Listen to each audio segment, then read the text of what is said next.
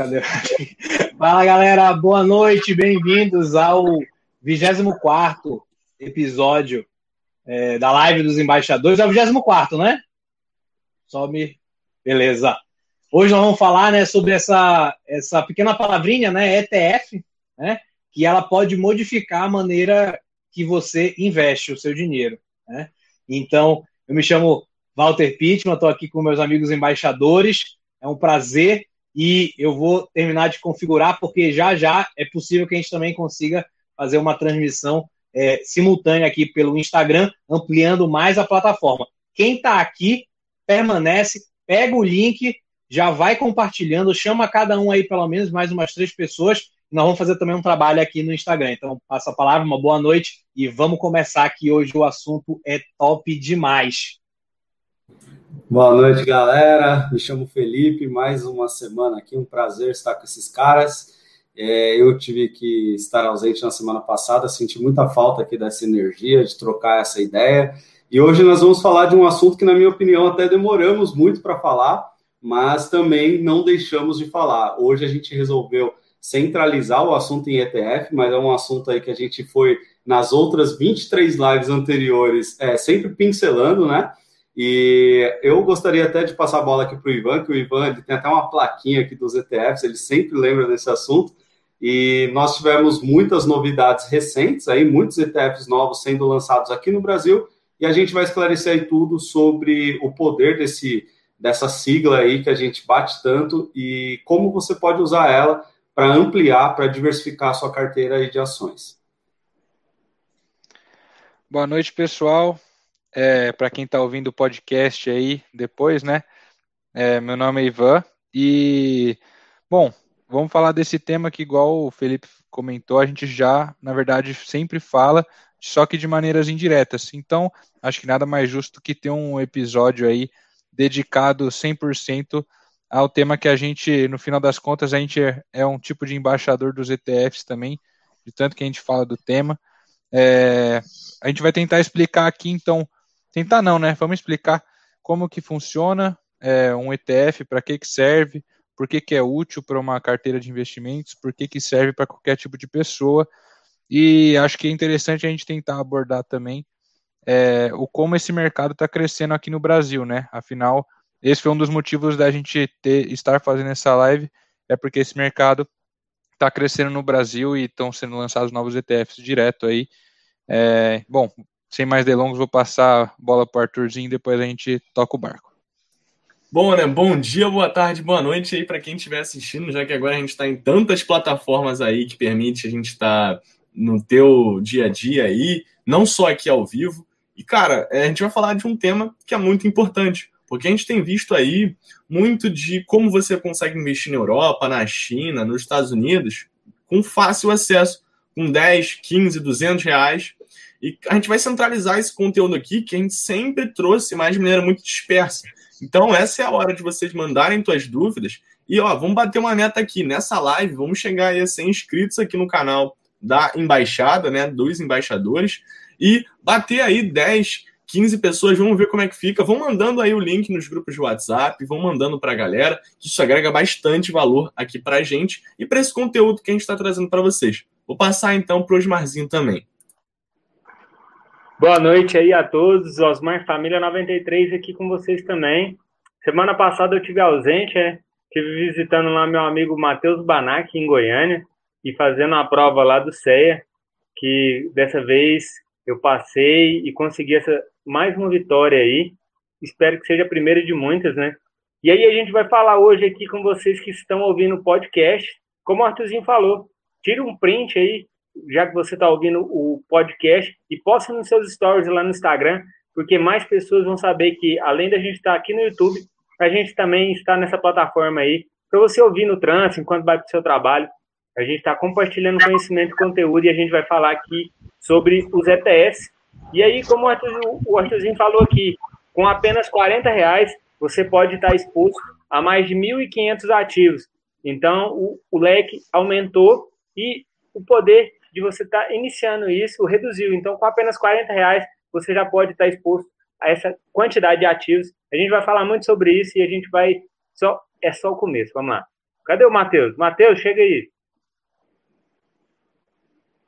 É isso! Oh, cara, tá fazendo nudes, Uau! Caraca, tá rolando sedução aqui na live hoje. Cara, que homem, hein?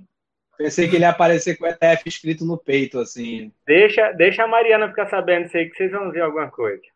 Ah. Galera, uma, uma boa noite aí, né? Todo mundo tá aí, Vaguinho, né? Pedro. Eu fiquei muito feliz, eu falei até aqui, mandar um grande abraço para Jéssica, que eu fiquei muito feliz aí por ela é, né, tá aí conseguindo assistir ao vivo. É, muito feliz mesmo. Tá? Bem-vindos a Karina também. E aí, o deixar aqui o Mateuzinho dar os, o, o oi dele.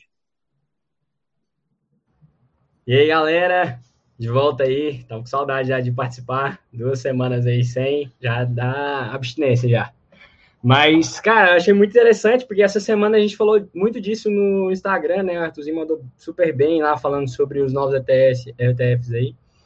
Também fiz uma postagem lá sobre rentabilidade, que acho que é um conceito errado, que talvez hoje a gente possa falar bastante disso, é que quando você opta por ETF, você está optando pela média, e isso seria uma coisa ruim, né?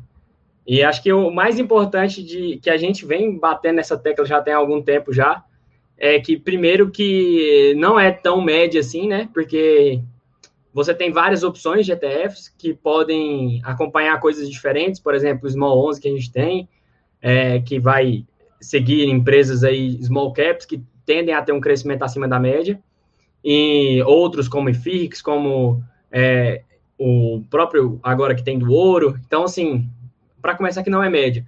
Segundo que é um mecanismo é, muito autogestor, né? depende muito pouco do, da sua capacidade de estar sempre se atualizando e sempre é, calculando coisas. É, simplesmente você opta por uma, uma, um conceito de empresa, né? Então, se eu se eu estou optando pelo IBOV, eu vou BOVA 11, por exemplo, eu estou optando pelas maiores empresas da bolsa. Se eu Small 11, eu vou optar pelo, por empresas small caps, então assim por diante. E isso é, tem muitas vantagens, como a gente vai falar hoje. Acho que o tema vital, principalmente para quem está começando. Vamos embora. Jéssica, com certeza, você pode começar com as perguntas, inclusive quando estiver bem próximo da minha vez. Aí você manda a pergunta e aí eu só despacho para a galera e aí eles respondem, entendeu? E aí eu consigo ter toda uma rodada para poder pensar. Então, é, principalmente quando chegar na minha vez, eu acho legal você fazer as perguntas, tá? Mas falando um pouquinho, né, do, do que, né, são esses ETFs, né? Galera, é uma indústria, né? É um novo conceito de indústria, tá? Então, eu vou trazer aqui para vocês. Antigamente tinha só os fundos, né, americanos, né, como normalmente a gente conhece, né?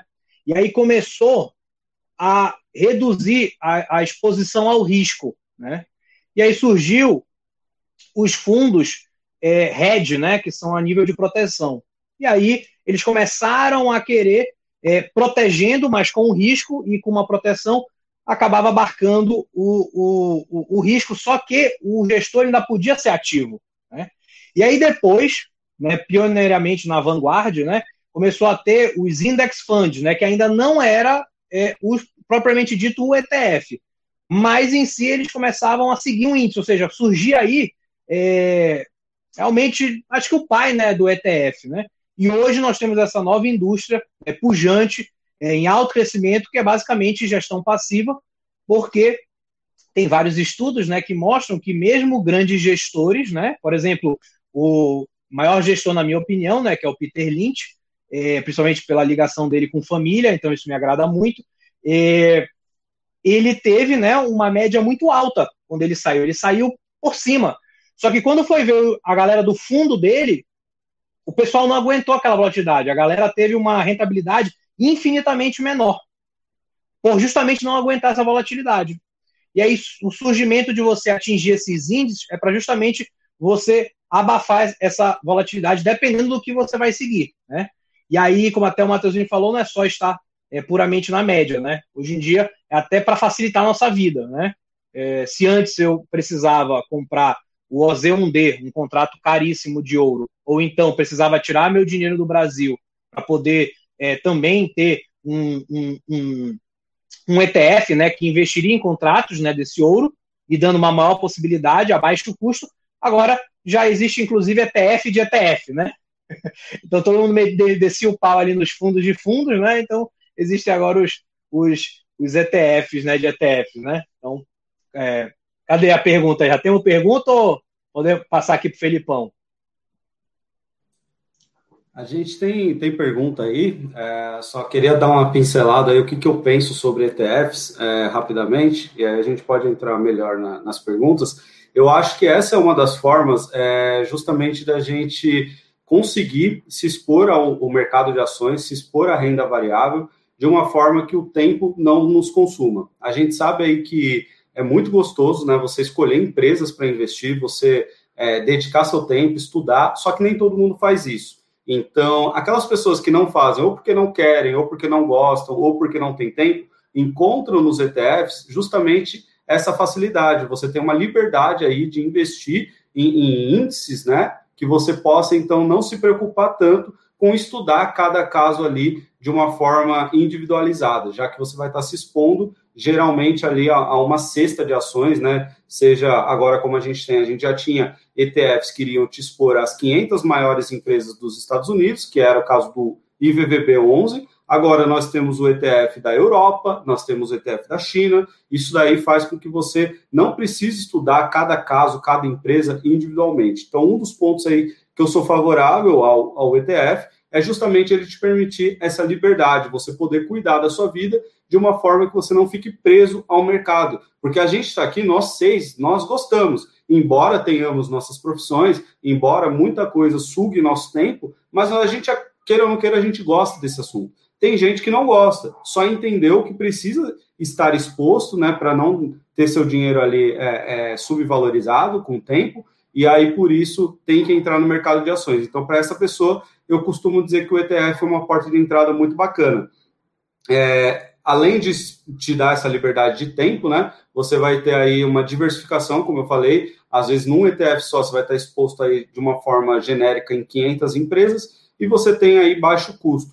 Até pegando, a Jéssica perguntou ali se paga a taxa de administração. Não sei se quer puxar essa, Valtinho, ou outra. Eu não vi qual que você colocou aí na tela. Mas já respondendo a Jéssica, tem sim, Jéssica, uma taxa de administração mas é uma taxa muito menor do que, por exemplo, de você investir nesses fundos de gestores que fazem a gestão ativa. Devido ao fato do ETF ser um fundo de gestão passiva, essa taxa é menor, já que a preocupação ali do gestor é apenas em replicar o índice, ou seja, ele vai comprar as ações que fazem parte daquela cesta e vai te entregar esse produto. Então, assim, ele não tem que estudar de uma forma a fundo, não tem que ficar se expondo a riscos é outra coisa que a gente pode falar aqui também, como o ETF te livra de certa forma de riscos, né? Você se expõe à média, como o Matheus falou, mas de uma certa forma você tem ali os ganhos com risco minimizado. Essa é a minha, minha visão geral aí do que, por que, que o ETF é, é uma boa, principalmente para quem está começando, tá? E aí eu não quero é, tomar o tempo aqui, mas é, depois a gente fala mais sobre esse assunto, passa a bola para o Ivan, que aí a gente vai continuando esse bate-papo de uma forma bem fluida aí. Bom, vamos lá. Eu acho que, bom, na minha visão, o principal para você entender algo sobre ETF é você saber a diferença entre gestão ativa e passiva, né? Então, o que, que é isso? Se você quer você mesmo ir atrás, fazer as escolhas específicas de quais fundos imobiliários, é, quais ETFs, é, quais, quer dizer, quais ações, quais, é, sei lá, opções até, se você quiser também ir, é, ir atrás, isso aí é você estar tá indo a fundo para fazer uma, um tipo de investimento ativo, né? E você tem dois jeitos de você não ter que fazer isso. Um deles é você terceirizar o seu serviço de gestão ativa, e seria é, investir em fundos que fazem gestão ativa, então você meio que está terceirizando seu, sua capacidade de análise para outra pessoa, né? É, e a outra opção é você investir de forma passiva, em alguma coisa que já siga um índice estruturado, né? Basicamente seria isso. E aí, para você seguir um índice estruturado, você também tem a opção de investir em fundos, igual o Valtinho falou, ainda existem os fundos que seguem índices, mas existem também os ETFs, que são opções mais baratas que no final das contas chegam no mesmo lugar, né? Os fundos de investimento ativo, eles costumam cobrar aqui no Brasil taxas de administração altas, né, do tipo 2% ao ano, e ainda cobram taxa de performance, e, e os ETFs, eles cobram uma taxa de administração aí bem mais baixa, coisa de meio por cento ao ano, assim. É, e aí tem, tem lugares que se você não souber direito as suas alternativas, você pode cair aí num, numa cilada. É, dando exemplos aí, existem fundos que, por exemplo, seguem o SP500, é um fundo que segue o SP500 que cobra 1,5% de taxa de administração, sendo que você pode só investir no IVVB11, que no final das contas é o mesmo resultado, é, pagando uma taxa de administração bem menor. Não sei quanto está atualmente, acho que está o quê? 0,20 e pouco por cento ao ano, eu não lembro, mas é algo assim. É, ou seja, uma taxa de administração bem menor, é, sem contar que né, nos fundos você também paga o imposto de renda. Qual, Ivan? Qual foi que falaste? Que tem fundos, pode ver em qualquer bancão, aí tem fundo que segue o SP500. É, né, é um fundo de gestão passiva, só, é, só que ele não é tradado em bolsa e você paga uma taxa de administração maior. É, comentando sobre a pergunta que a Jéssica fez ali, e aí acho que essa no Brasil é uma das poucas desvantagens que eu vejo do ETF, é que você não tem a isenção dos 20 mil reais para ações, né? É, que você tem com as ações. Então, ações você pode vender até 20 mil reais por mês, sem ter que pagar imposto de renda sobre isso. Fora que você recebe os dividendos isentos. Né? E aí, com o ETF, tudo que o ETF valoriza, se você quiser realizar esse lucro, você vai ter que pagar 15% sobre o ganho de capital. Lembrando que aqui no Brasil os ETFs não pagam dividendos, então é, acho que até o Cássio comentou ali embaixo, os, os, dividendos são reinvestidos, mas depois se você quiser realizar o ganho de capital, você paga 15%. Então, meio que você está pagando imposto sobre esses dividendos que foram reinvestidos. Então, assim, o ETF ele é uma estratégia é, aqui no Brasil que eu vejo muito para construção mesmo de patrimônio. É, você um, um, jeito de você não ter que focar aí seu tempo em, uma gestão ativa, né? Mas que você vai construindo patrimônio, vai diversificando, onde você sabe que você tem que estar tá exposto, só que você não quer é, correr o risco de estar exposto na empresa errada, né? Você se expõe ali a um índice de vários. Bom, vou deixar o Arthurzinho falar aí para seguir antes que me cortem. Bom, né? Já que muita gente falou aí o que, que é o ETF, a gente pode ver também como é que funcionam esses ETFs. Né? Como é que você faz para investir nesses ETFs?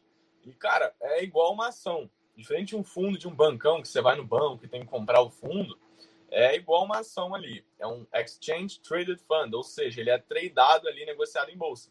E aí também a gente pode pegar e tentar entender o porquê que eles foram criados, tá? A gente já viu o que, a gente já viu como e agora o porquê. Eles foram criados aí para suprir essa questão dos fundos de gestão ativa não conseguirem agregar valor ao cotista, serem fundos de baixo custo, serem fundos ali acessíveis a todo mundo para replicar o índice. Porque o índice, cara, ele é vencedor a longo prazo.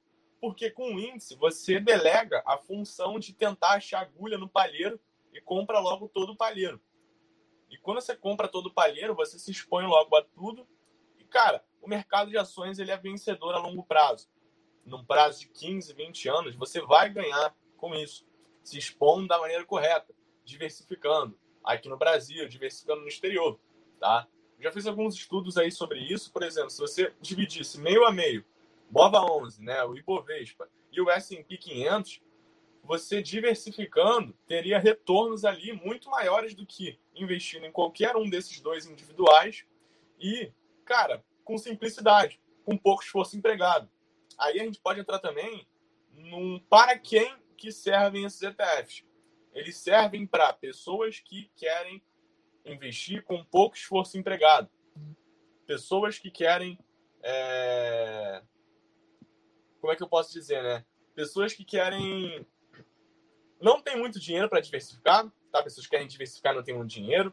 Pessoas ali que, pô, são médicos, são profissionais ali altamente requisitados e que têm muito tempo, não tem muito tempo.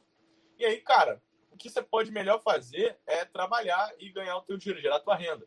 Então, compra algumas cotas de ETF mensalmente, seguindo uma dinâmica de rebalanceamento. Pode ser meio a meio, por exemplo, BOVA 11 e o IVV 11, e assim você consegue construir um patrimônio a longo prazo de maneira bem sustentável, diversificada, com uma lógica por trás, com um propósito e com certeza ali, cara, com pouquíssimo esforço empregado nisso, tá? Não sei nem se eu já falei isso, mas provavelmente já falei, então vou passar aí pro pro Osmarzinho falar também aí sobre os ETFs.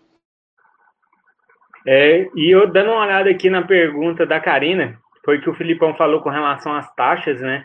Uma das diferenças dos ETFs é, brasileiros e ETF norte-americano é a taxa de administração. Apesar de a gente ter uma taxa mais atrativa aqui no Brasil se comparado a fundos com gestão ativa, se a gente comparar essas taxas com os fundos dos ETFs norte-americanos, a taxa ainda é muito alta. Os novos ETFs lançados pela XP está com a taxa de administração de 0,3%. Isso aí representaria, se você tivesse colocado 10 mil reais durante um ano, seria 30 reais ao final desse ano em taxas. Enquanto esse mesmo valor de 10 mil reais aplicado num ETF sobre a mesma empresa que gere o mesmo fundo aqui no Brasil, o IVV lá nos Estados Unidos, você pagaria apenas 3 reais em taxas. Então, para mim, essa já é uma grande diferença entre esses dois fundos, além do que o pessoal comentou com relação ao pagamento de dividendos. Mas eu acho que lá nos Estados Unidos os dividendos são tributados em 30%. Então, provavelmente o modelo de ETF foi pensado em não distribuir dividendos para poder não pagar esse imposto lá nos Estados Unidos, mas aqui é isento. Mas você imagina que se você recebe esse dividendo e você reinveste ele, em algum momento ele vai virar ganho de capital e você vai pagar um imposto sobre aquilo ali. Então eu não vejo isso como uma grande desvantagem.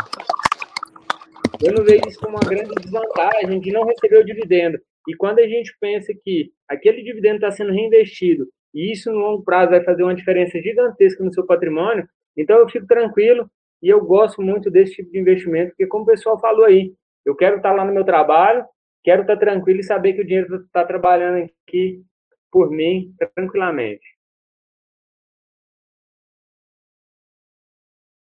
Ah, cara, eu acho que é, essa diferença é, que o Osmarzinho falou é, são coisas assim que a gente está vivendo uma bolsa em transição, na verdade, esse, é, esse é, é, o grande problema, assim, né? A gente, a XP, querendo ou não, ela trouxe várias inovações no sentido de tentar trazer a realidade americana para o Brasil, é, de tentar trazer, aproximar né, a bolsa americana da, da, da bolsa brasileira, é, através de, de gerar mecanismos similares, né? É, de ter mais ETF, de, de facilitar a entrada do, do investidor individual, é, de baixar a taxa de, de fundo, tudo isso são, foram as estratégias da XP, né, até um dos segredos, talvez, do, do sucesso dela nesses anos.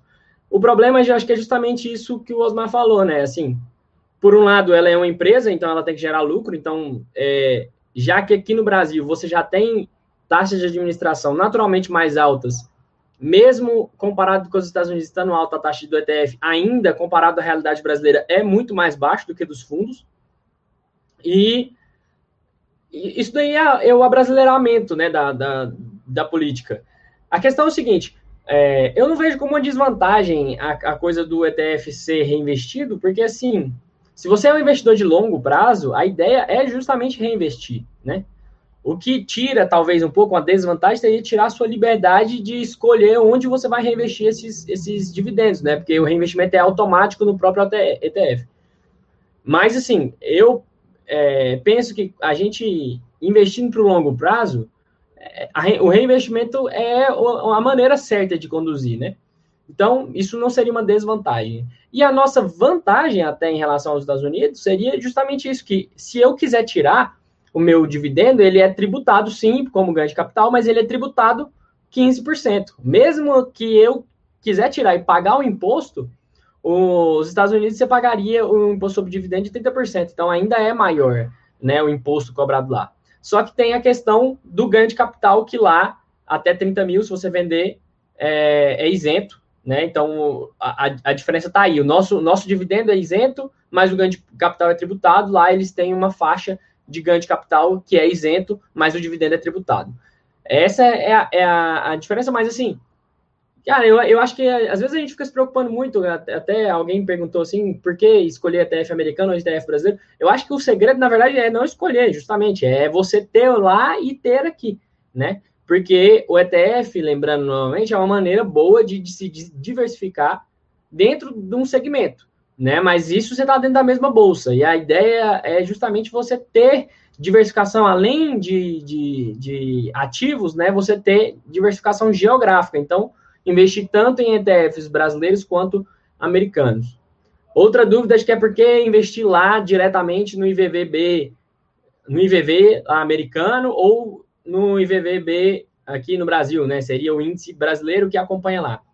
E eu acho que até um, uma, duas perguntas aí se sobrepuseram, assim, que perguntaram por que estava descolando. E acho que é justamente por causa disso. Lá você está acompanhando o ativo diretamente, né? E aqui, por mais que seja um índice que segue, você vai ter variações cambiais, você vai ter variações de negociação que não vão replicar 100%. Então, assim, a, a, é, é, próximo, mas é uma, uma réplica, né? Lá você tem a oportunidade de investir diretamente, você tem essa maior segurança de acompanhar e você tem uma como é que eu, como é que eu posso dizer assim, uma uma vantagem de você estar diversificando no local. Aqui você está diversificado teoricamente acompanhando o índice de lá, mas querendo ou não é um ativo negociado na, na bolsa brasileira, então ainda está exposto ao, a, é, é, coisas brasileiras, né? Funcionabilidade da bolsa, oferta e demanda brasileira, porque quem está comprando e quem está vendendo é o, é, é o, o mercado brasileiro. Então, assim, você tem algumas desvantagens aí de, assim, você está replicando o índice de lá, mas usando aqui. Então, acho que essas são as, as principais aí que eu vi. Deixa os meninos completarem mais aí.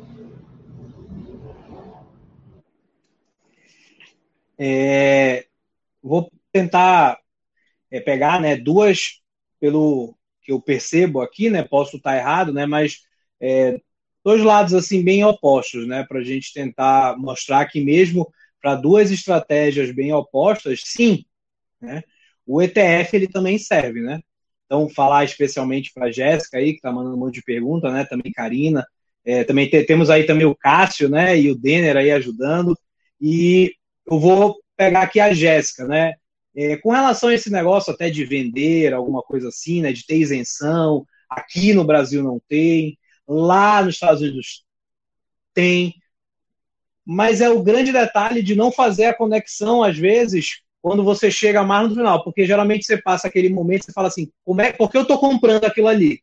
Né? Então vamos falar que você escolha o IVV, né, é, B11, né, estando aqui, então você definiu que você quer estar exposto ao, ao maior mercado do mundo, né? Você, tudo bem, tem o viés né, de casa, né? Eu gosto de estar aqui na minha casa tudo mais, então por que não investir no Brasil? Né? E aí você acaba fazendo uma opção pela média também, é, no caso do BOVA, né? Nesse momento de construção patrimonial, tanto faz é, se vai ter isenção, se não vai, se vai aumentar, se está defasada, se não vai, por quê? Porque você, de fato, de certa maneira, você tem um ativo que é antifrágil. E quanto mais você bater nele, mais forte ele fica. Se a Vale entrar em recuperação judicial, ela sai, ela cai fora. Porque está na premissa do índice Bovespa não ter empresa de recuperação judicial. Ou seja, aquele momento que você chega e vê o porquê vender, o ETF você tem essa proteção. Porque justamente é um, é, um, é algo que você segue, né? É um porquê. E o porquê não é a Vale. O porquê, de repente, pode ser índice de empresas de commodity ou mineradoras, ou o índice que é a bolsa do meu país. Então é algo muito maior, algo muito mais robusto. Então, eu vou vender para quê? Tudo bem. Talvez lá na frente você vai vender para desfrutar, né? Para começar a aproveitar. Mas aí você virou a chave. Você está na fase agora de desinvestimento, né? Ou de benefício. E não mais na fase de acumulação. Então, nós aqui, jovens tudo mais, até quem. É, acho que, independente se também tivesse 50, 60 anos, eu acho que está no jogo ainda, né? Você tendo feito ali o, o cuidado né, com saúde, a parte emocional e tudo mais, tem jogo ainda, né? Então, o ETF ele mantém, na minha opinião, essa, esse lado robusto. Então, nesse ponto, eu estou falando bem para a Jéssica, que está ali talvez começando, né? Posso estar errado, mas estou me referindo a essa pessoa que está no início, que quer começar a construir, que quer comprar algo, que ainda talvez não entende. O ETF é a melhor coisa quando você não entende nada. É a melhor coisa colocar no ETF. Porque pelo menos você fala que você está dentro do jogo, né? Você colocou um pé lá dentro do, da água, né? Agora eu vou trazer ali para outra persona, né, já mais avançada, o Lisandro, que está aqui com a gente. Que aí ele colocou: olha, e se eu quiser fazer ETF com opções, ou então fazer uma, uma estratégia de acompanhamento de tendência, né, que é o trend following, né? Eu posso? Pode, né? E aí, se você precisar estar exposto num lado, numa ponta vendedora, né? Você vai se desfazer porque mudou o momento, e aí vai, ser, vai ter a, é, é, a incidência né, é, do imposto. Né? Então isso aí você não vai escapar. Mas qual é a diferença? Aqui, né, nesse segundo caso que eu estou falando né, do Lisandro, ele está vencendo né, o curto prazo. Ele está colocando dinheiro para girar bastante e ele está com uma alta expectativa de retorno. Por isso que justifica. Então não vai ser o imposto de renda que vai dar problema para ele. Já do outro lado, né, no investidor iniciante, você está fazendo uma estratégia semelhante a talvez uma previdência privada, onde você posterga o pagamento do imposto.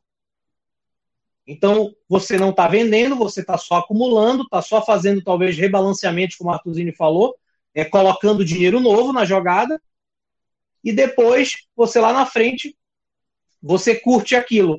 E aí você só postergou. Porque não ter vendido e não ter pago né, o, o, o imposto agora, ele é, é, muito danoso se você for pagando. Esse é o grande problema de fundos de renda fixa, né, fundos de investimento multimercado, porque a cada seis meses você vai no Come Cotas, né?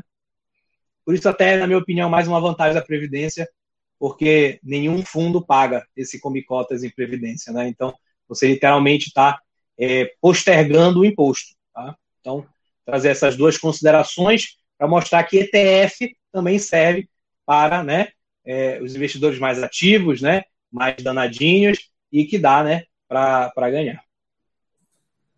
Boa. Estava é, até falando com, com os meninos aqui no, no chat interno e o Ivan falou para a gente até levantar a bola de como que é esse mercado aqui, como que é o mercado de ETFs aqui no Brasil, né? Eu estava dando uma olhada aqui e eu notei que, por exemplo, só a título de comparação, lá nos Estados Unidos nós temos mais de 2 mil ETFs disponíveis no mercado para o americano investir. Não só para o americano, nós também podemos. Mas aqui no Brasil nós ainda temos apenas 24 ETFs, já contando esses novos que foram lançados recentemente. Isso dá para a gente ver realmente como assim nós somos é, não só um país emergente, mas um mercado emergente mesmo. Nós estamos realmente ainda acordando né, para esse movimento da renda variável. Eu acho que a frase é só o começo nunca fez tanto sentido. A gente hoje já tem aí muitas opções, que a gente pode considerar muitas perto do que nós tínhamos há pouco tempo atrás, só que ainda são pouquíssimas opções. Até na questão de diversificação, nós nem temos tantas opções assim. Então, assim, Estava é, vendo também que tem notícias aí de que o, o, grupo BlackRock quer trazer mais ETFs para o Brasil. A XP está trazendo né, novos ETFs aí, como a gente está vendo. É, a gente teve movimentos aí de empresas como a Suno fazendo é, lançamentos de ETFs, que a gente pode dizer aí que são fundos de fundos ou, ou ETFs, a gente pode ter essa discussão. É, mas assim, é importante a gente ver que, como investidor, que a gente está tendo cada vez mais opções, embora ainda sejam poucas opções, mas é um mercado que está em crescente, tá? Isso para a gente é bom, não só do ponto de vista investidor, como do ponto de vista cliente mesmo, porque o que a gente quer? A gente quer concorrência, a gente quer que esses caras realmente estejam ali disputando espaço no mercado para que a coisa fique mais benéfica para nós. Com isso, a gente vai ganhar taxas menores, né, taxas de administração menores, coisas que se a gente tiver aí, de repente, um monopólio ou poucas opções, a gente não terá. Então, só queria também trazer esse ponto aí, que a gente tem essa vantagem aí de, de ver cada vez mais é, os grandes aí se engalfinhando por espaço no mercado, coisa que para a gente é bom. Eu lembro até algumas lives atrás, o pessoal trouxe perguntas, e aí uma das perguntas era pô, como que eu posso fazer para investir na China? Devo ou não investir na China? E a gente está aqui poucas semanas depois agora com uma opção de um ETF que vai te expor à China. Isso você vai fazer aí de uma forma confortável, de uma forma barata do seu sofá. Então, assim, a gente está ampliando aí nosso leque de opções. Isso é uma coisa que eu vejo como muita vantagem. Realmente, a gente tem aí muitos investidores, muitos CPFs novos chegando na bolsa, né? E com isso, produtos novos chegando também. Eu acho que isso vai de encontro aí no momento mais propício possível. Até levantei essa bola, vê aí o que, que o Ivan tem para trazer para a gente. Então, Felipão, acho que uma das primeiras lives que a gente fez, que a gente falou um pouquinho de ETF, a gente falou que os grandes no Brasil eram o Itaú e a BlackRock, né? Que eram os que mais tinham ETFs listados. E de repente, do final do ano passado para cá, a gente foi surpreendido aí pela XP, né? Que lançou cinco ETFs no mercado já em um espaço de tempo muito curto. É, então, assim, a gente sabe toda aquela história de marketing por trás é, e como a XP ela quer ser a inovadora do mercado. Então, se uma empresa que ela quer ser vista como inovadora está investindo tanto nesse mercado, é, eu pelo menos vejo como sendo um mercado que realmente tem bastante potencial né, para crescer. Aqui no Brasil, a gente a gente tem um potencial muito grande só por esse fato que o Felipe falou de a gente ter 24 ETFs aqui, enquanto lá nos Estados Unidos tem mais de 2 mil. E, e aí tem até uma facilidade por trás que é, é até o que a XP está fazendo, é, eles estão simplesmente é, trazendo ETFs que já existem, então eles não estão tirando ideias do além, eles estão trazendo ETFs que já existem lá nos Estados Unidos e deixando isso acessível para um investidor que tem conta numa corretora brasileira, né? E aí, por fazer essa intermediação, eles cobram uma taxinha de administração lá, né? Mas não são nem eles que têm que ficar comprando e vendendo as empresas participantes do índice. Eles só têm que comprar os ETFs que, que eles estão replicando, eles não precisam ficar fazendo todo esse manejo de carteira. Então, é uma, uma ideia assim, um tanto quanto genial você trazer ETFs focado em, em empresas do exterior, porque a gente tinha poucas opções disso aqui no Brasil, né? O único, único jeito era você investir no IVVB11 ou nas BDRs, e aí você agora tem a opção também de investir em outros ETFs com empresas no exterior, e eles trouxeram isso de lá sem ter que, é, que comprar, sei lá, um ETF de BDRs. Não, eles, vão, eles só têm que comprar o, o ETF que já existe nos Estados Unidos e meio que replicar isso aí aqui dentro. Não é uma coisa muito absurda assim e até é, é um jeito deles né, ganharem um pouquinho nessa, nessa brincadeira. É, eu queria responder só uma pergunta que a Jéssica fez, pergunta não, né, mas ela falou assim, é, ah, então não é para mim não, estou começando, mas acho que vale mais a pena investir diretamente nas empresas. Eu queria falar que você investir diretamente nas empresas não te impede de ter ETFs na carteira é, e vice-versa, né? Se você você pode fazer uma carteira só de ETFs, você pode fazer uma carteira só de empresas, mas você pode ter uma carteira com os dois e nada te impede de fazer isso, tá? Aí o que, que é interessante? Como que você pode pensar, né? Primeiro, os ETFs eles são várias empresas numa coisa só. Pelo menos quando você pensa em ETFs de ações, né? São várias empresas numa coisa só. Então, você não pode, se você der o mesmo peso de um ETF na sua carteira e de uma empresa sozinho, você está concentrando muito a sua carteira numa empresa só, né? Mas se você tem, por exemplo, é, vai pegar lá, de tudo que você tem de renda variável, você põe lá que é 70% ETF e os outros 30% se dividem em três empresas, você está concentrando um pouco mais naquelas três empresas, mas você tem um motivo por trás disso, né? E provavelmente é porque você acredita mais, você quer mesmo estar exposto mais naquelas três empresas, mas você também está exposto é, à média no restante. Então, esse é um jeito interessante de você ter os dois na mesma carteira.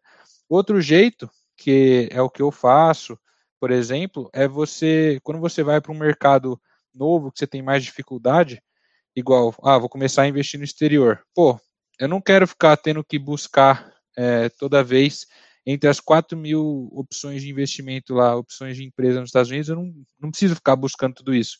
Eu sei que é importante investir lá, mas tem tanta opção só de ETF que eu posso investir nas coisas que eu quero sem ter que ficar buscando empresa específica. Então, é uma outra alternativa. Você vai para o mercado novo, é, você tem essa, essa possibilidade. Então, dá para você ter os dois na carteira ali numa boa. Acho que é até interessante ter os dois na carteira numa boa. E, e até para iniciantes, uma, um jeito fácil é começar pelos ETFs, porque você já vai entendendo ali como que funciona o, a, a história da renda variável, é, sem, sem você de repente olhar lá e falar, nossa, é, essa empresa que eu tenho na carteira caiu 10% hoje. Mas se você tiver um ETF, ele vai ser só uma pequena parte do ETF, você não vai ter toda essa crise aí. Então, cara, tem até uma pergunta aí bem interessante, né, do Wallace. Cara, deixa eu ver se eu consigo conectar aqui essa pergunta. É, pelo visto não, quem puder botar aí, né? Qual ETF vocês mais gostam? É, de empresas de dividendos ou de crescimento? Então, cara, qual que é o lance? ETF, ele não é para ser tão específico assim. Eu não acho tão específico, né, dividendo ou crescimento, mas sim você pegar mercados amplos. Faz o feijão com arroz que é você investir ali em um BOVA 11. Se você acha que a carteira do BOVA 11 está muito concentrada em banco, em mineradora, em exportadora, né, em commodity e estatal, ok, não investe, você pode ir para um Gov 11, que é ali governança corporativa, mas foca no amplo, foca ali no amplo, tá? Foca no que tem uma lógica por trás, porque senão acaba banalizando os ETFs, como é o que tem muita discussão lá fora. Lá fora existem aí, se eu não me engano, duas mil opções de ETFs e realmente acaba sendo algo banalizado, no sentido de terem muitos ETFs com muitas restrições que não vão agregar muito valor a você se tornar cotista daquele fundo. Então tem que ter cuidado quando você está falando de ETFs assim e sempre focar no feijão com arroz.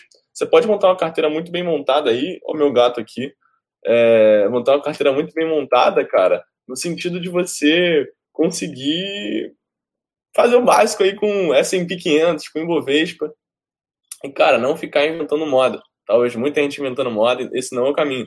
Para mim, ETF, cara, você pode fazer só, como eu falei, Ibovespa S&P. Bem simples, bem didático.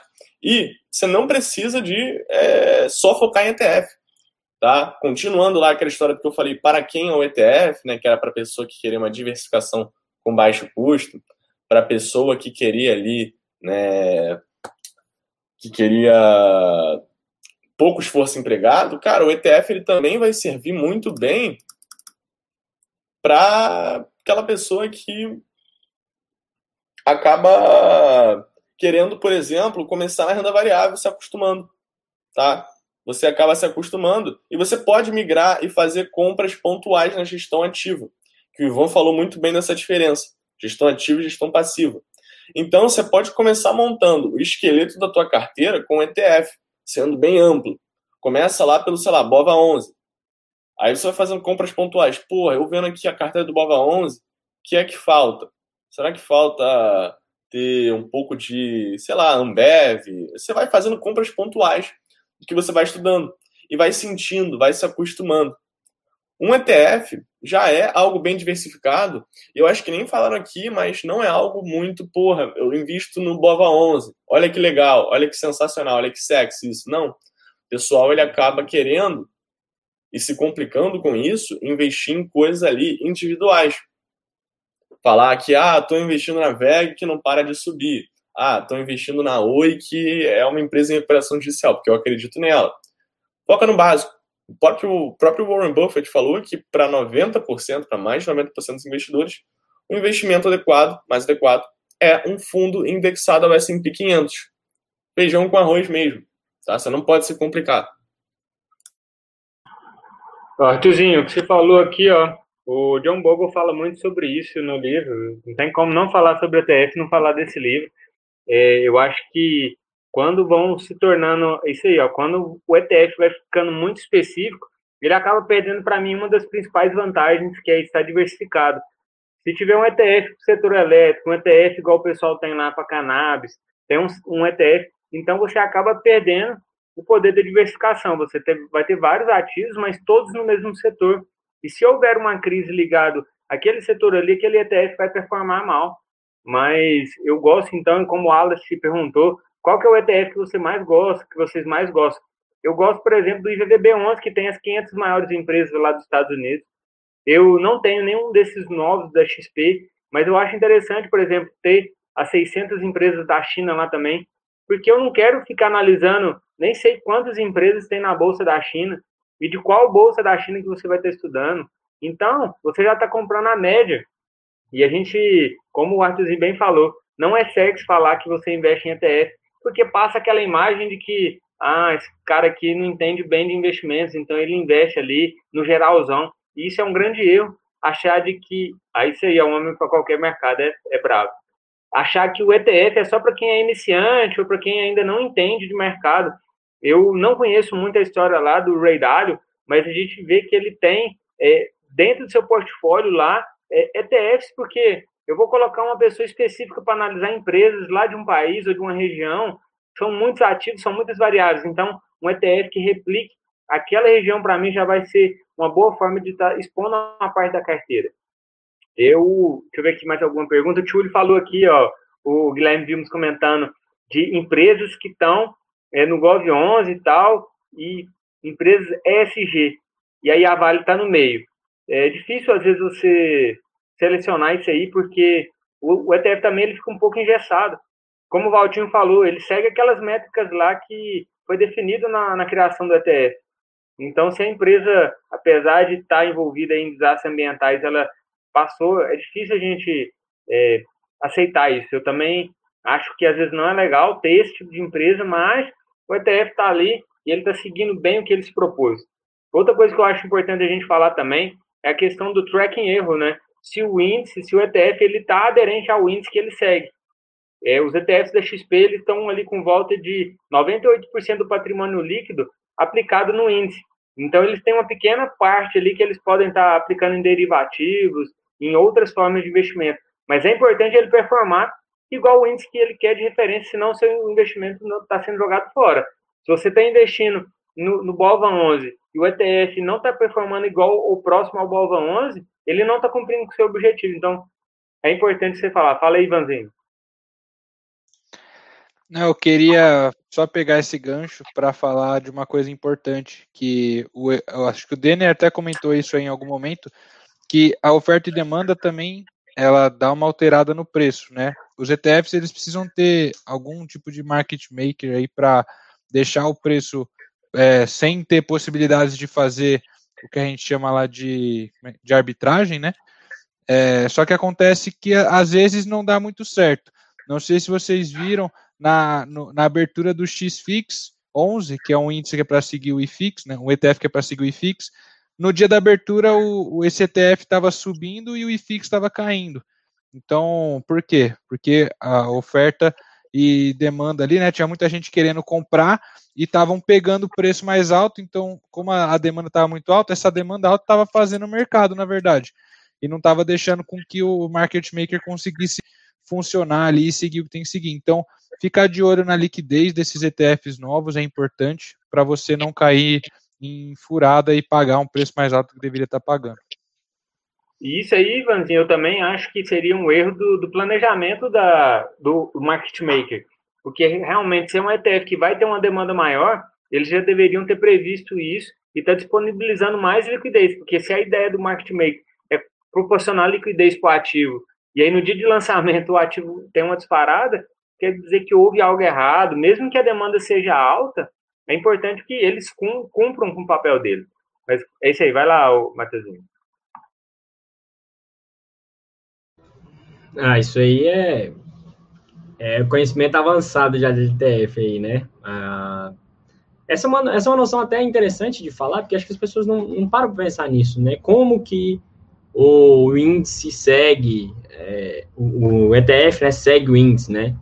ele meio que replica as ações, né? Então, você pega lá o BOVA 11, ele tem porções na mesma composição que, teoricamente, o IBOVA faz para ter o índice. E aí, quando, quando as ações sobem, o índice vai subir e o BOVA 11, que é um fundo que tem ações da, replicando o índice, vai subir igual o índice. Né? Essa é a lógica. Só que é, ele está funcionando como um ativo, né?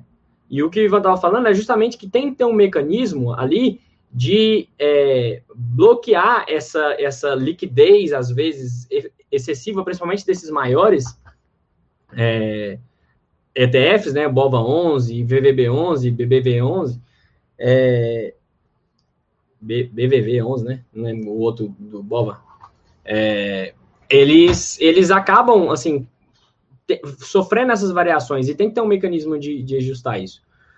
E eu acho in, in, muito interessante a gente falar isso, porque, assim, a, a gente tem é, 24 ETFs, como o Felipe bem é, comentou aqui, comparado com os Estados Unidos é muito pouco, mas eu queria dizer que, honestamente, existem só seis ou sete que eu investiria. E essa é uma noção importante da gente falar aqui também, porque assim, não é porque é ETF que é bom, né? Porque assim, tem vários ETFs aí que são ETFs antigos, de bancos que criaram aí uma forma aí de fundo. Então, assim, é, vários ETFs que, que às vezes você não vê sentido na, na composição, né? Os caras simplesmente vão lá, tem vários ETFs aí, eu estava até dando uma olhada aqui nas composições, é um aglomerado de empresas da bolsa aí que os caras compraram, não tem um, uma lógica, né? Não é, por exemplo, é, ah, é um, vai seguir o IFIX, né? Ou vai seguir o BOV, ou vai seguir o S&P. Então, assim, você tem que ter um sentido. O, o Gov11, até o comentário aqui na, no, no, nos, nos comentários aqui no chat, falaram sobre o Gov11 ter a Vale, por exemplo. É, é, justamente esse é o problema do Brasil, né? A gente tem poucas empresas e às vezes se você é, quiser segmentar muito uma, um, um, ETF, você acaba tendo poucas opções de empresa e inevitavelmente você vai acabar colocando empresas que não seguem fielmente todos aqueles preceitos, né? E a Vale é uma das maiores empresas. E se você for ver, assim, olhar o que as ações da Vale num âmbito mundial, ela é considerada né, uma empresa de governança. O problema é o histórico recente dela, que vem com desastres ambientais, que aí você questiona se é realmente uma empresa que está preocupada com isso. Mas é uma empresa que tem programa social, é uma empresa que tem programas de saúde, de desenvolvimento dos empregados, é uma empresa que tem investido muito na, na questão social nas partes afetadas pelos seus empreendimentos. O problema é que, como toda boa empresa brasileira, eles têm várias coisas que são irônicas, por exemplo, é, que é você colocar a empre, é, você investir ao mesmo tempo em programas sociais né, nas, nas cidades afetadas pelos empreendimentos e você não dá manutenção adequada nas represas lá em cima, ou seja, você está fazendo uma coisa ali para aparecer, né, para ficar registrado que você está trabalhando, mas o básico que ninguém vê, que está ali por trás, que realmente é aquela governança pura, preocupação genuína com a população, não está tendo. Então, assim, essa é, essa é, é o problema da Bolsa Brasileira. Se você criar um ETF onde só tem 400 empresas, você já tem um problema natural, né? É, mesma coisa, olha só, o S&P 500 são 500 empresas, então só no S&P você já está acompanhando mais empresas do que tem na, empresa, na, na, Bolsa Brasileira. Então, assim, já é um problema você criar um ETF dentro do Brasil, porque você já vai ter um problema de número de empresas. E se você, cada vez que você segmenta mais, você gera mais esse problema ou você vai ter que abrir mão de, de, de do conceito.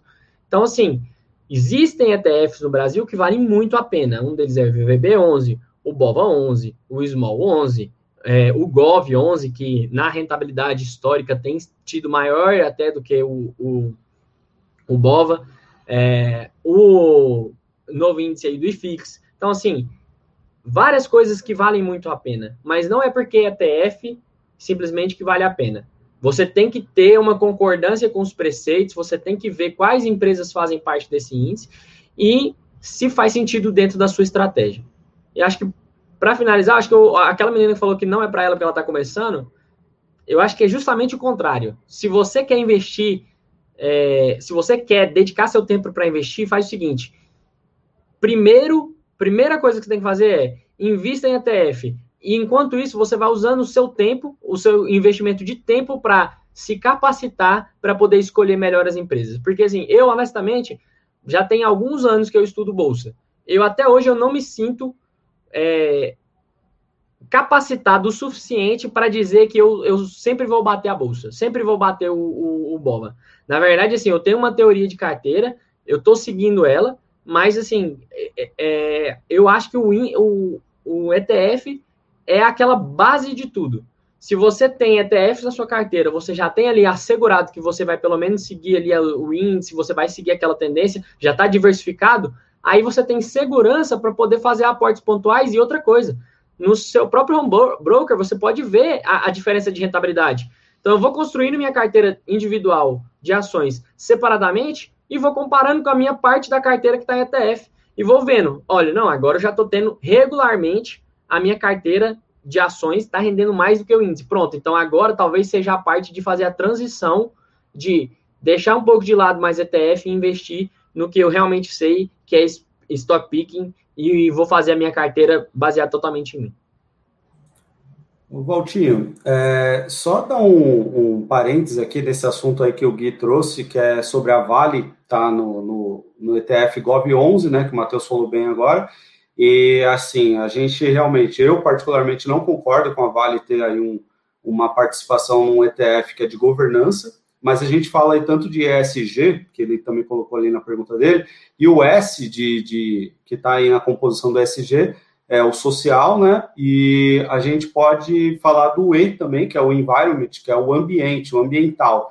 E a, a questão do ESG, a gente tem até no Brasil um próprio ETF que trata um pouco disso, que é um ETF lançado pelo BTG Pactual no ano passado. É o ETF ESGB.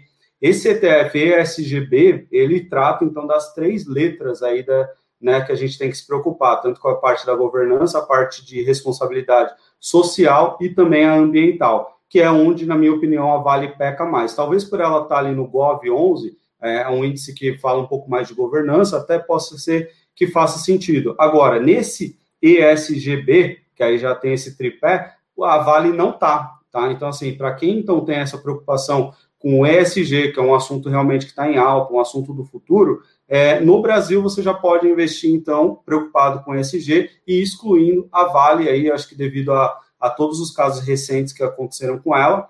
O, o, ponto aí que eu tenho que deixar também de alerta é o, a, a liquidez, né, que a gente está falando bem aqui. Esse ETF ele tem uma liquidez diária aí de cerca de 200 mil reais. Eu acho que dependendo do seu nível, do seu perfil de investidor, quanto você tem investido, pode ser que faça sentido, mas é sempre bom ficar de olho para você não ficar ilíquido, né? Aqui que a, a, preocupação da liquidez é essa: você transformar dinheiro em ativo, ativo em dinheiro. Até acho que nesse ETF você consegue fazer isso com um pouco de tranquilidade e aí excluindo um pouco a Vale desse cenário, que realmente é uma empresa que me preocupa nesse ponto de vista. É, só para finalizar sobre esse assunto aí, é, eu quando eu olhei isso a primeira vez, eu buguei também sobre a Vale ser a maior participação no, no Gov11. Mas é que governança é uma coisa que não tem a ver assim com o resto. Governança tem a ver com como que é a, gestão da empresa, né? Como que é, é, se tem muito interesse, é, conflito de interesse, né? Como que é a participação dos minoritários, esse tipo de coisa que a Vale é, é referência mesmo. Né? Então, assim, se você quiser, igual o Felipe deu a opção aí de você procurar sobre o ESGB 11 para ver que ações que tem lá, né, que empresas tem lá. Um outro jeito é, você quer investir no Gov 11, mas não quer investir na Vale? Vamos supor que, sei lá, a Vale é 10% do Gov 11. E você compra é, mil reais de Gov 11. Então, compra mil reais de Gov 11, e fica vendido em 100 reais de vale. Pronto, aí você zerou a sua posição de vale e você não está mais exposto a vale aí nesse, nesse negócio. Está fazendo um long and short aí, falando que o Gov 11 vai subir mais do que a vale, mas enfim. O cara dá long and short com ETF, vai brincando. Essa daí é, é para quem é de médio para avançado. Quem está começando, procura outro ETF. Cara, o cara zerou a posição no ETF e ainda mandou long and short simplesmente na maior empresa de minério do mundo. o cara é ousado. Vai, Valtinho, manda bala. Posso falar?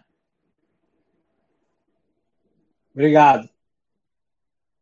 É, eu entrei né, no, no site né, da, da Vale, né? Aqui, fui lá ver essa coisa da ESG, né? Primeiro que provavelmente, né, o ESG no Brasil é aquele jeitinho, né? Não vai ser um negócio aí talvez 100%, né? E olha só, é, a grande jogada do ESG, né, tá principalmente para 2030, né? Então, por mais que você já comece a falar que você é ESG, você só tá precisa colocar parâmetros, né, para o futuro, que no futuro, né, você vai ver. Então, assim, dentre, né, ações, né, atitudes assim muito é, fantásticas que a Vale promove, né, é que aparentemente lá no quadro dela tem um público, né, é, é, feminino, né, muito pequeno. Então ela promete dobrar esse público até 2030. Então são essas coisas pontuais aí que a Vale vai prometendo que permite ela colocar ali bonitinho um portal ESG e tudo mais, uma das, até dos compromissos dela, né? É resolver Brumadinho, né? A Samargo ela nem comenta mais, né? Eu passei assim rápido e tal, ou seja, já foi, né? Então, tipo assim, ela tá querendo recuperar 100%, não deixar, é, não sei se eu se eu fechei aqui, queria até ler, porque essa parte aí da aquela fala de, de Brumadinho é tipo assim, não vou deixar para trás nenhuma família, vou devolver toda a dignidade. Só que Samara, por exemplo, até hoje, né, não foi 100%. Então, felizmente, essa pegada aí é, é, é, do Brasil, mas aí até já foi dito, né, o negócio do GOV, né, que é governança corporativa, então ela é do novo mercado, tá? E por mais que ela seja realmente vista, né, lá fora, é o seguinte, galera, ninguém tá nem aí com os nossos, é, com a preservação dos nossos bens naturais, tá? Só quer dinheiro. Tá? Então a Vale é alta eficiência de mineração. É a mineradora mais, é, uma das mais eficientes do mundo e traz muito retorno, né? É uma gestão realmente muito boa no quesito puramente ganhar dinheiro. E tem muita gente aí que não está nem aí, né? É, principalmente Jorge Soros não está nem aí. O que, que, vai acontecer? O cara quer saber é, é do dinheiro no bolso, né? Então, tomar cuidado com relação a isso, né? Eu tinha separado aqui, deixa eu ver se eu acho aqui. Ah, tá. É... Primeiro que o Matheus, eu queria pedir desculpa, tá? Para Jéssica, né? A nossa persona da noite, né? Nossa que tá aqui, que o Matheus falou. Ah, é, tem uma aí que falou e tal, então é a Jéssica, tá? Ela tem nome, tá bom? E ela estava se referindo a quando eu falei da opção é, ali pro Lisandro, né? De um cara mais assim, com aptidão ao risco. E aí ela disse que aquilo não era para ela. Ela realmente estava começando. E aí, mas assim, Jéssica, é isso que depois o Matheus ele veio e falou, é isso aí mesmo. Por quê? Tuzinho ali, todo mundo, na verdade, veio comentando. Acho que o Tuzinho falou do Ray Dalio, se não me engano. É, o, o próprio Ray Dalio é, é, assim, é muito ETF, e ali ele vai lá ele olha assim, cara, quer saber, o Alibaba é, é uma boa. Aí ele faz uma peça fundamental ali e acrescenta. Então, tipo assim, ele está preparado né, para o grande cenário e empresas que ele acha que vai destoar, ele acrescenta na carteira. Porque o que todo mundo tem que entender, e o Ray Dalio faz isso com uma certa né, maestria, apesar de que eu acho que ele ganha demais do que ele entrega, mas tudo bem. Ele é um atual escritor contemporâneo, né, um cara muito presente aí também na gente, então ele acaba, é, é um cara bom de papo também. E ele está preparado, né? Ele entendeu que o que faz a diferença no longo prazo são essas macro classes de ativo, né? Então ele tem lá é caixa, ele tem commodities, ele fala para o jornal, né, que dinheiro, dinheiro é lixo, né? Mas aí ele tem ouro. É tipo assim, eu tô aqui, eu sou dono de açougue. Aí você chega lá no açougue e fala assim, ah, Walter, eu quero comprar um peixe, o que, que você acha do meu almoço? Eu falo assim, não, pô, compra essa picanha aqui, pô, é muito melhor do que peixe, entendeu?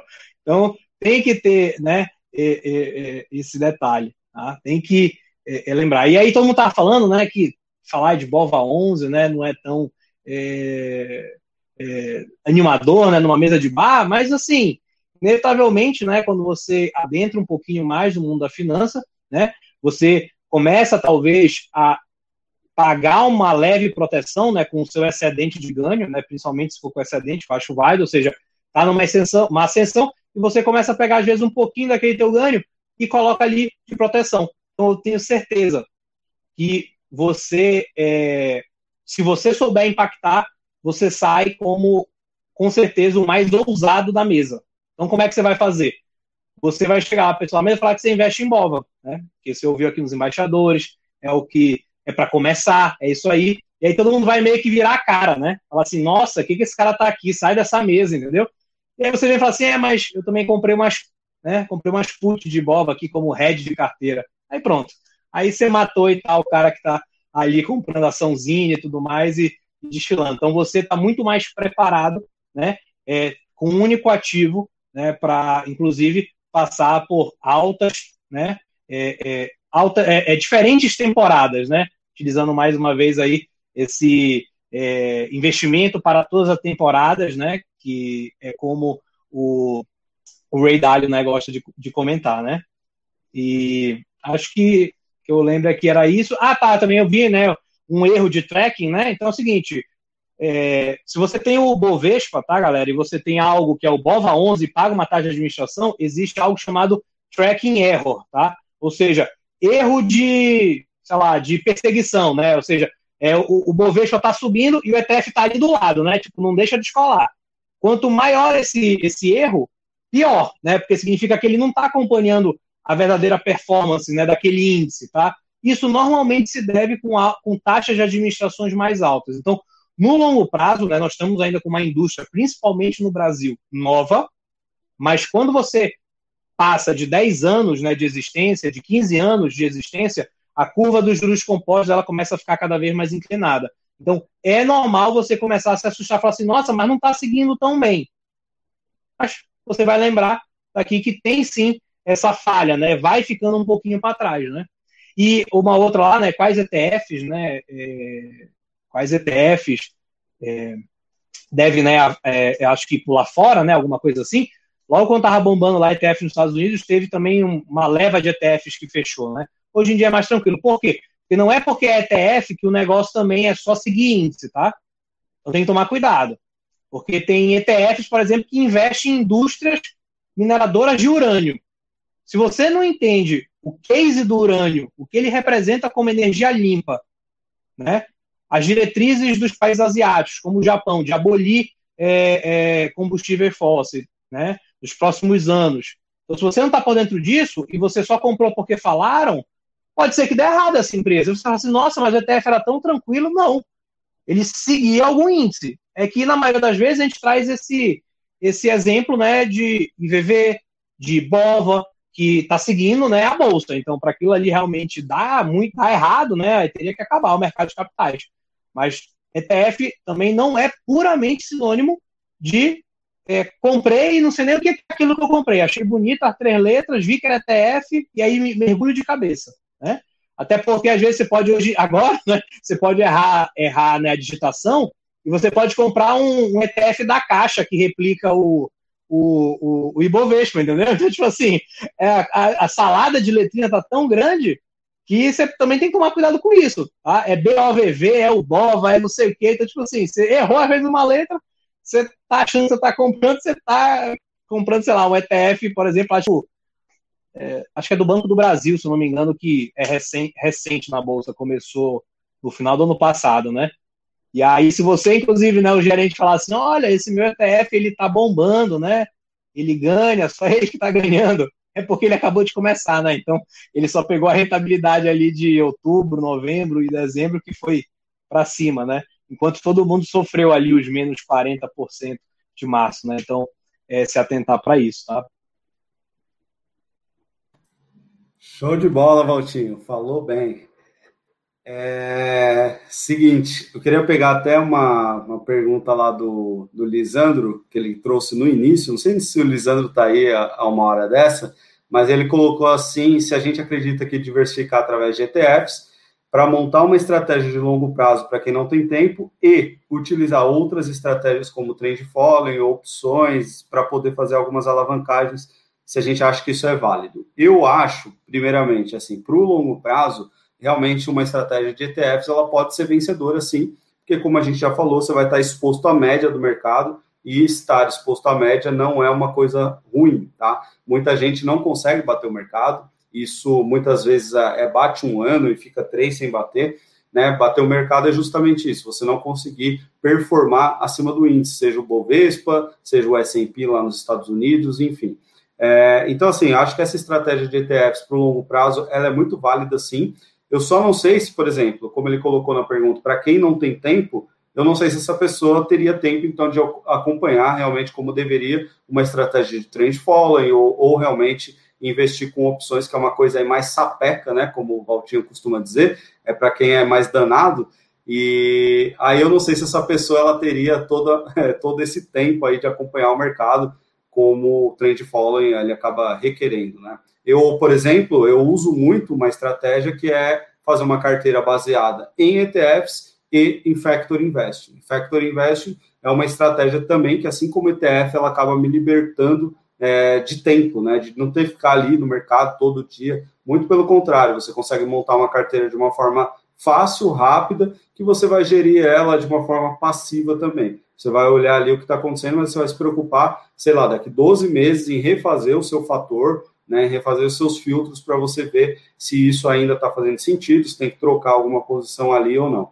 E isso daí eu faço tanto no Brasil como nos Estados Unidos. Lá, lá fora também, que eu tenho esse acesso pela Avenue, eu consigo investir também através de ETFs. Lá, um dos ETFs, que eu já, até já falei aqui, é um ETF que fala dessa preocupação anterior que a gente citou aí da Vale e tudo mais, que é a preocupação do ESG. É um assunto que eu acho que ele realmente está em alta, acho que no futuro vai fazer cada vez mais sentido, a gente vai ter que estar tá olhando para isso mesmo, porque não é mais só a empresa dar lucro, não é dinheiro a qualquer custo, a gente tem que sim ter agora um pouco mais de preocupação e responsabilidade com o meio ambiente, enfim, responsabilidade social. Então, a, a gente sabe que no longo prazo, daqui para frente, as empresas vencedoras vão ser as que tiverem esse tipo de preocupação. Então, lá fora, por exemplo, a gente tem ETF, por exemplo, é, o ESGU, que é, são empresas que, que investem em ESG nos Estados Unidos. Você tem o ESGE, que são empresas que são de é, com esse mesmo viés,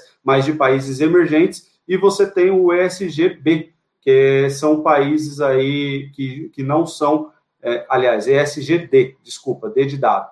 São países aí que não são nem países emergentes e nem, país, nem envolvem Estados Unidos. É o resto do mundo aí, fora países emergentes e fora os Estados Unidos. Então, assim, é, opção de diversificação também não falta, tá? Então, para quem não tem tempo, para quem quer se expor em, em, moedas diferentes, em geografias diferentes, você consegue fazer tudo isso através de ETF, que é uma coisa aí que a gente está rodando, rodando e cai no mesmo lugar, né? O ETF ele vai te, ele vai te, te proporcionar diversificação, baixo custo e a liberdade de você cuidar da sua vida aí, trabalhar e fazer mais dinheiro, porque realmente o que vai te enriquecer no longo prazo é isso, é trabalho mais aportes, né? Trabalhar e investir, não é só investir. Então, muitas vezes você tem que se preocupar em, se você é médico, em fazer uma consulta a mais, se você é um, um cara que trabalha em uma auditoria, numa consultoria, em fazer uma consultoria a mais, se você é bombeiro, tem que apagar um incêndio a mais, esse tipo de coisa aí que você tem que fazer para ganhar mais dinheiro, tá?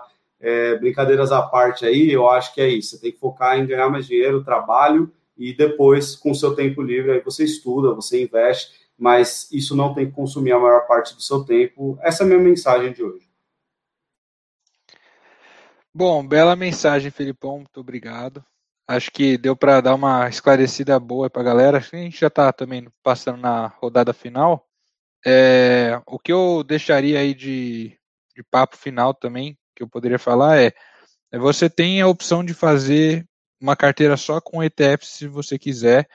É, até agora aqui no Brasil você já tem uma opção de fazer carteira só com ETF e se expondo a vários lugares várias geografias, várias moedas, enfim, você já tem essa opção e, e você só teria que basicamente escolher a porcentagem que você quer ter em cada um e ir rebalanceando isso daí com o tempo. Não ia te dar muito trabalho, você só ia ter que olhar ali a sua carteira uma vez por mês, que era quando você é, vai aportar, não precisa ficar é, inventando moda. É, eu diria que o ETF, ele é uma, ao, ao meu ver, né, ele é uma possibilidade muito forte de você investir no exterior, tá? O, acho que o Sanches falou lá atrás, perguntando ah, qual é a importância de se expor a, ao exterior, enfim. É, bom, basicamente, é, eu já comentei isso aqui algumas vezes. Primeiro é que o câmbio ele é influenciado por diferença na inflação e o risco do país, tá? Então, não tem como. País emergente vai ter inflação mais alta do que país desenvolvido. Portanto, no longo prazo, moedas de países desenvolvidos vão ficar mais fortes do que as moedas dos países emergentes, tá? É, isso aí vai acontecer até que o Brasil milagrosamente vire um país desenvolvido. Não, tipo, é, é isso que vai acontecer. Então, se você é, entende isso, você entende que o poder de compra do real frente ao dólar, frente ao euro, frente a essas moedas mais fortes, vai sendo perdido ao longo do tempo. E para você se proteger disso também, é, uma alternativa é você investir é, em empresas que estão alocadas nesses outros países de moedas fortes. E você pode fazer isso através dos ETFs, você pode fazer isso já nem tendo que abrir conta lá fora, você pode fazer isso aqui do Brasil, tá? É, e, e, aí eu também já algum algum dia aí eu mandei, acho que semana passada eu mandei um link lá meu do, de um post que eu fiz no LinkedIn na minha embaixada explicando sobre é, qual, qual foi o poder de você ter diversificado nem em todos os países, só de você ter tido o IVVB11 na sua carteira e o que, que essa diversificação faria de diferença é, se você é, basicamente tivesse então exposto ao mercado exterior, né? E, e para mim o ETF é a maneira mais poderosa de você fazer isso sem ter que ficar perdendo tempo. Eu vou ficar batendo nessa tecla aqui direto, mas espero que essa mensagem tenha sido lembrada e que vocês repassem ela também aí para frente. Faz a plaquinha depois, Vila. Pois é, agora é investir no exterior. Bom, então, como essa rodada final aí, cara, muito obrigado a todo mundo que viu, a gente batendo tanto nessa tecla aí de ETF, que realmente investir é ver a grama crescer, investir é chato, e para 90% das pessoas, ETFs eles já são suficientes. Só precisa entender o que não fazer e como fazer para os ETFs realmente te aproximarem do teu objetivo a longo prazo. Então, sim, Compensa muito você investir por ETF, compensa muito você entender esse tipo de ativo de renda variável, que isso pode poupar muito tempo e te dar uma boa diversificação, uma boa rentabilidade com baixo custo. Então, vou passar a bola aí para o Osmarzinho para ele complementar esse finzinho aí também. É isso aí, pessoal. A gente falou sobre vários ETFs nacionais e internacionais. É, eu estava lembrando aqui de outro ETF, que é o VT, que é um ETF da Vanguard, né? Ele é internacional, ele é um ETF global, conta com mais de 8 mil ativos, então, olha, que é uma forma de você se expor ao mercado global, às maiores economias do mundo, com apenas um ETF. E se vocês quiserem saber mais informações sobre ETFs também, podem procurar lá no Google, etf.com, tem o etfdb.com também, e lá você vai encontrar todas essas informações que nós falamos sobre todos os ETFs, que pode te ajudar a tomar aí a sua decisão de qual ETF que se adequa ao seu perfil, se qual ETF vai atingir o objetivo que você quer. Uma coisa que o Valtinho falou ali agora há pouco, e foi uma pergunta com relação a qual ETF não escolher, eu só ficaria atento para não ter concentração de ativos. É, como nós temos poucos ETFs aí no Brasil, às vezes a mesma ação vai estar presente em vários ETFs, então você pode ter um peso maior de uma empresa, como a gente falou, da Vale, é, ou de Petro, ou do setor financeiro. Então, eu só tomaria cuidado com esse tipo de informação. E, para finalizar, é, acho que foi ontem, completou dois anos né, do acidente de Brumadinho. Eu estive lá por duas semanas e é impactante. Eu fico lembrando, às vezes, dos gatilhos mentais. Como isso tem uma representatividade na minha memória, de sempre que falar daquilo, lembrar dos momentos que eu vivi. E eu vou levar, vou levar essa experiência que eu tive lá para o resto da minha vida. Sempre que a gente falar de de vale ou desse tipo de assunto vai me lembrar, vai me impactar. E boa noite a todos, vamos lá.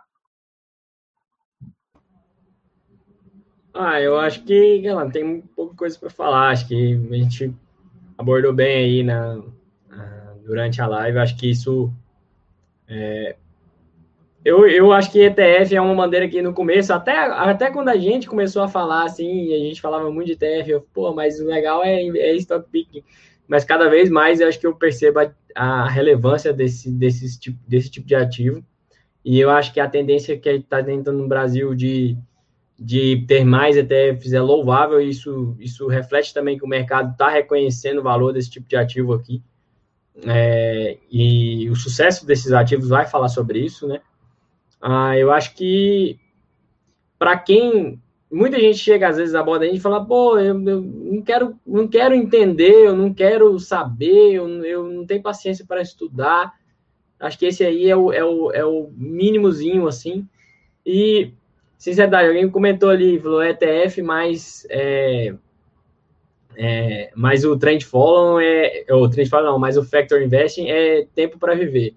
Eu acho que se você adicionar o Trend Following aí, fica, assim, rentabilidade, alavancagem e diversificação de uma maneira que esse é, esse é o meu projeto, assim, de ter uma carteira minha, diversificada, uma de Factor e fazer um pouco de trend following. Acho que esse daí é o, é o, o você vai do básico ao avançado, é, pega todas as marés possíveis e, e deixa a sua carteira sólida, né? Desde que você respeite, lógico, porcentagem de segurança é, e o longo prazo, obviamente. Então, acho que a, a missão de todo mundo aí, olhe com carinho para ETF brasileiro e internacional. E acho que outra função também, para quem está tá olhando aí, é olhe as empresas que estão tá no índice dos desses novos aí da Europa, da China, porque agora a gente vai poder até conhecer mais sobre esses mercados, né? Que a gente vai ver o desempenho desses índices e vai poder ver quais empresas estão performando, performando melhor. Talvez isso até dê uma nova visão para você aí do que, que tem no mundo que a gente pode investir. Novas empresas, boas empresas, grandes empresas. Isso aí. Até mais para todo mundo aí. E a gente vai se despedindo, né? É, eu vou pedir para quem ainda não deixou né, o like no canal, né, coloca o like, né, aperta esse botão de inscrição, né, ativa o sininho e é, hoje fizemos um teste né, paralelo, deu super certo, né? Então a live também está é, tá passando no Instagram, né? E sempre fica o convite para você chegar aqui no YouTube, que é onde dá para interagir, ter as suas perguntas respondidas, né? Assim como também quem está aí, né, é, no trânsito, na academia, né? É, ou às vezes é, só ali aguardando né, o sono chegar, né? Repousando com as nossas vozes tão serenas, né? Ali ouvindo o podcast dos embaixadores. Tá? Então, ficou muito feliz aí com a presença de todo mundo, tá? É, valeu, Guilherme. Acho até que já foi respondido, né? O Denner até falou ali a parte, né, da, da... Acho que ele perguntou do imposto de renda, né? Então, entra tudo no mesmo bolo, tá? É, ações, é, ETFs, fundo de investimento em ação, inclusive, tá? Se quiser, tem uma norma que entra nesse bolo aí de compensação, tá? Lembrando que não é porque compensa que você tem a isenção de 20 mil, tá? Então, é, são outro, outro comentário, tá? Mas eu acho que o Denner ali tinha respondido ali, principalmente separando, né, day trade de fundo imobiliário, tá? Então, obrigado mais uma vez aí pela presença de todos. Inclusive, muito feliz hoje, falei muito da Jéssica, né, porque ela estava aqui presente e tal, mas gostei aqui, né, na verdade, eu tenho aqui essa seguidora aí que é, é, de paixão, ela segue todos os embaixadores tal, que é a Maria, está sempre presente ali, né, e eu queria terminar essa live aí dando uma boa noite especial para todo mundo, inclusive para ela, tá bom? Então, valeu.